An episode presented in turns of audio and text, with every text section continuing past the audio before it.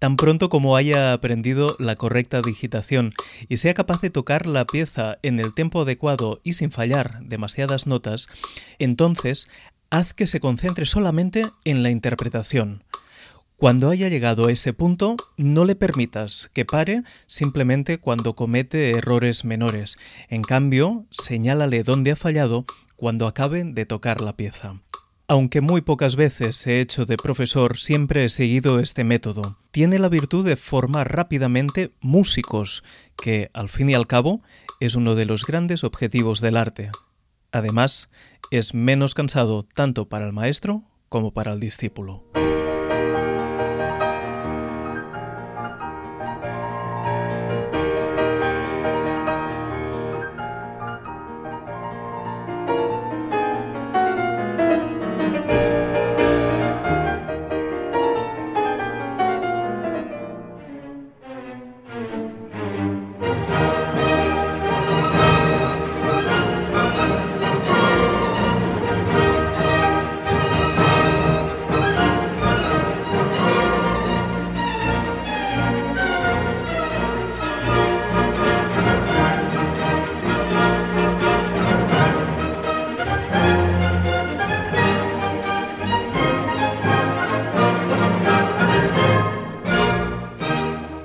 Lo que hemos escuchado eran las indicaciones que Ludwig van Beethoven dio a Carl Czerny cuando éste asumió la responsabilidad de enseñar a tocar el piano al sobrino del compositor.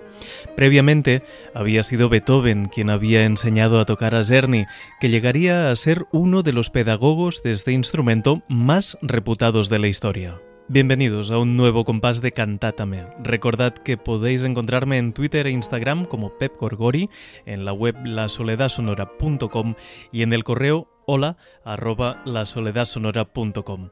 No sé por qué plataforma me estás escuchando, pero os podéis suscribir a este podcast en Google, iVoox, Spotify, iTunes, Spreaker y no sé cuántos sitios más para que os sea fácil seguirme y no perder el compás.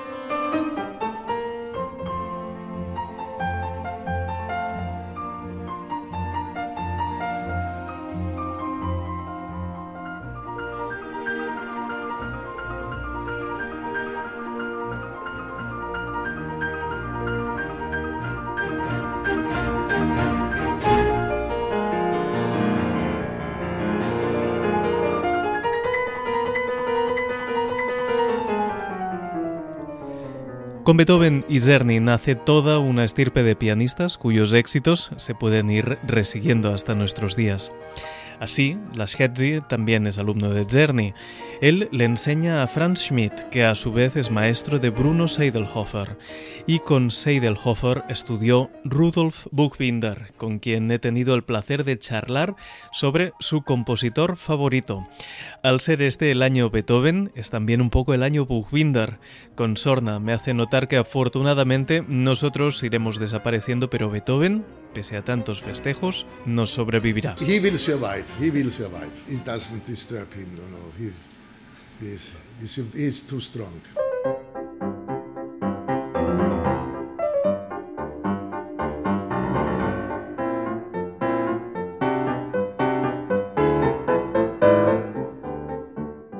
Buchbinder ha estado en Barcelona para interpretar la integral de conciertos para piano de Beethoven con la OBC, la Orquesta Sinfónica de Barcelona y Nacional de Cataluña, pero en su maletín lleva un montón de partituras que tienen que ver con su próximo proyecto discográfico, centrado en las variaciones Diabelli.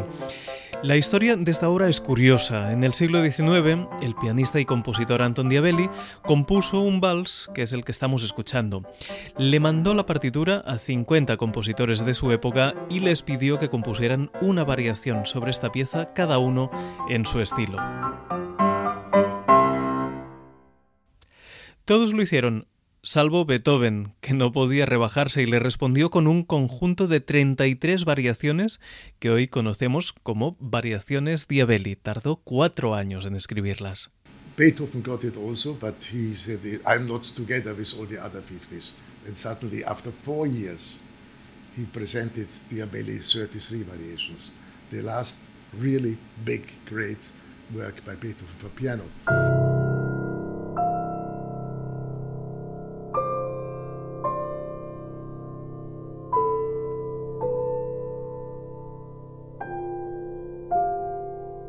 Bien, pues ahora Rudolf Buchbinder ha vuelto a mandar el vals de Diabelli a 11 compositores actuales, incluyendo nombres como Christoph Penderecki, Max Richter, Rodion Shedrin, Jörg Wittmann y Toshio Osokawa. El resultado es un doble CD en el que se pueden escuchar 8 de las respuestas que Diabelli recibió en su día, las 11 que ha recibido Buchbinder y la colección completa que escribió Beethoven. La que estamos escuchando ahora es la variación Diabelli de Max Richter.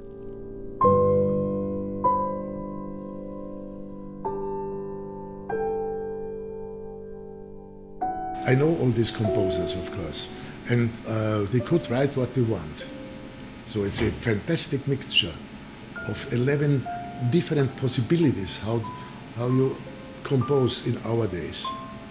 You can see the difference of the, the, uh, the, the, range of possibilities. No puedo evitar contaros que a mí, Buchbinder, me tocó al piano la variación escrita por Jörg Dittmann, pero no os puedo hablar de ello teóricamente porque en la fecha de publicación de este podcast aún no ha salido a la venta el disco.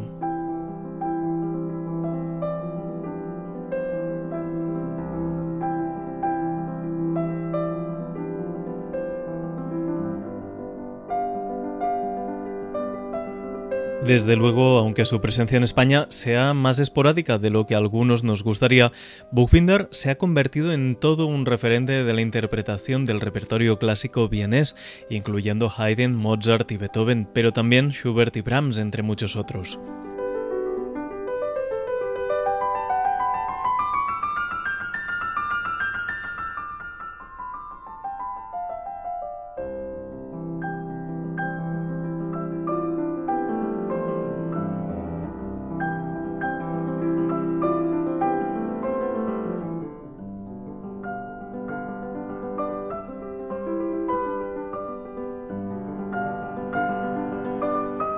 Y conforme va madurando se siente más libre para interpretar las grandes obras a su manera.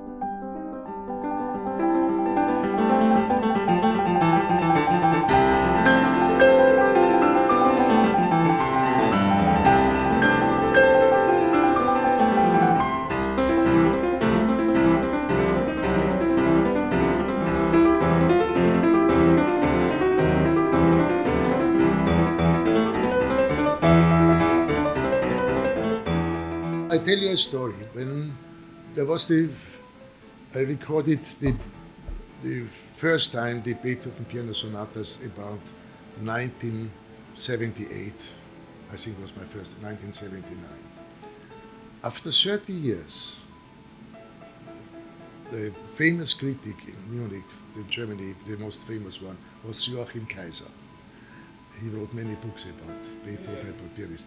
He said to me, suddenly, you know, Rudy, you have to record the sonatas again. Oh, I said, why? She Said, after said, you know why? Because now you are free. This I will never forget. And perhaps I'm more free now than six years ago. And this is the difference.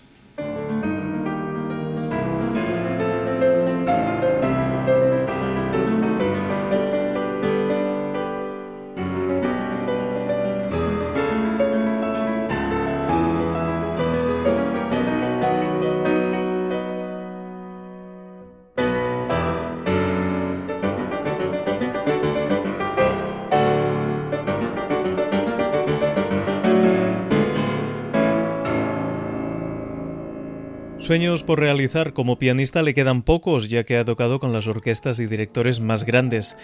Tras el proyecto Diabelli, en 2021 verá la luz una nueva grabación de los cinco conciertos para piano de Beethoven. En esta ocasión ha grabado cada uno de ellos con un director y una orquesta diferentes y el listado quita la respiración. El primero con Andris Nelsons y la Gewandhaus de Leipzig, el segundo con el desaparecido Maris Jansons y la Radio Bávara, el tercero con Gergiev y la Filarmónica de Múnich, el cuarto con Tillemann y la Staatskapelle de Dresden y el quinto El Emperador con Ricardo Muti y la Filarmónica de Viena. El disco saldrá el año que viene. Como decíamos, pocos sueños le quedan por cumplir, pero puestos a imaginar, prestad atención a qué es lo que pediría si un genio le concediese un deseo. The only dream I have to be invisible and to sit in the room of Beethoven 24 hours in the corner and just watch and listen to him.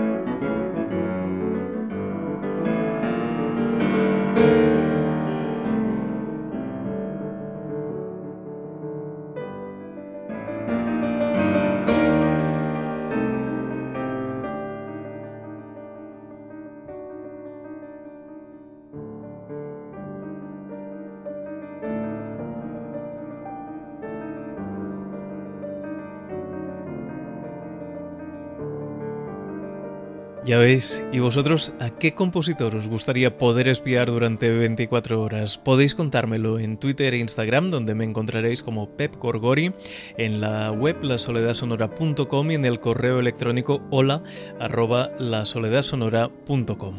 Nos escuchamos en el próximo compás.